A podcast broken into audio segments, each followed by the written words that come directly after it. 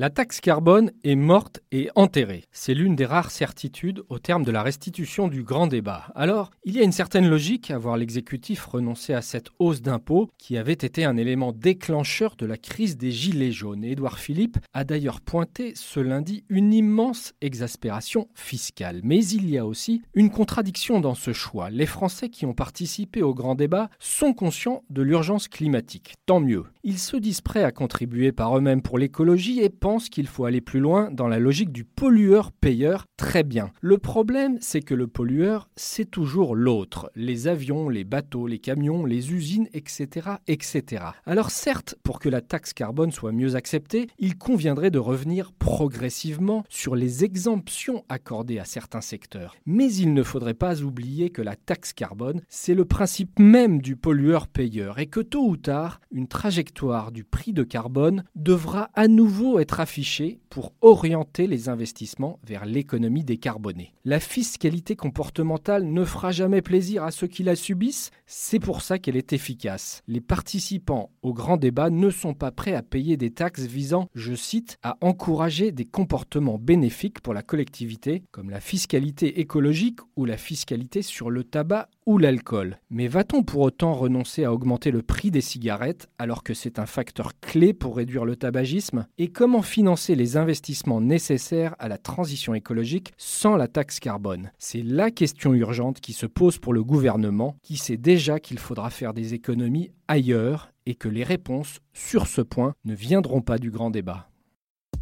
Retrouvez tous les podcasts des échos sur votre application de podcast préférée ou sur leséchos.fr. Ever catch yourself eating the same flavorless dinner three days in a row?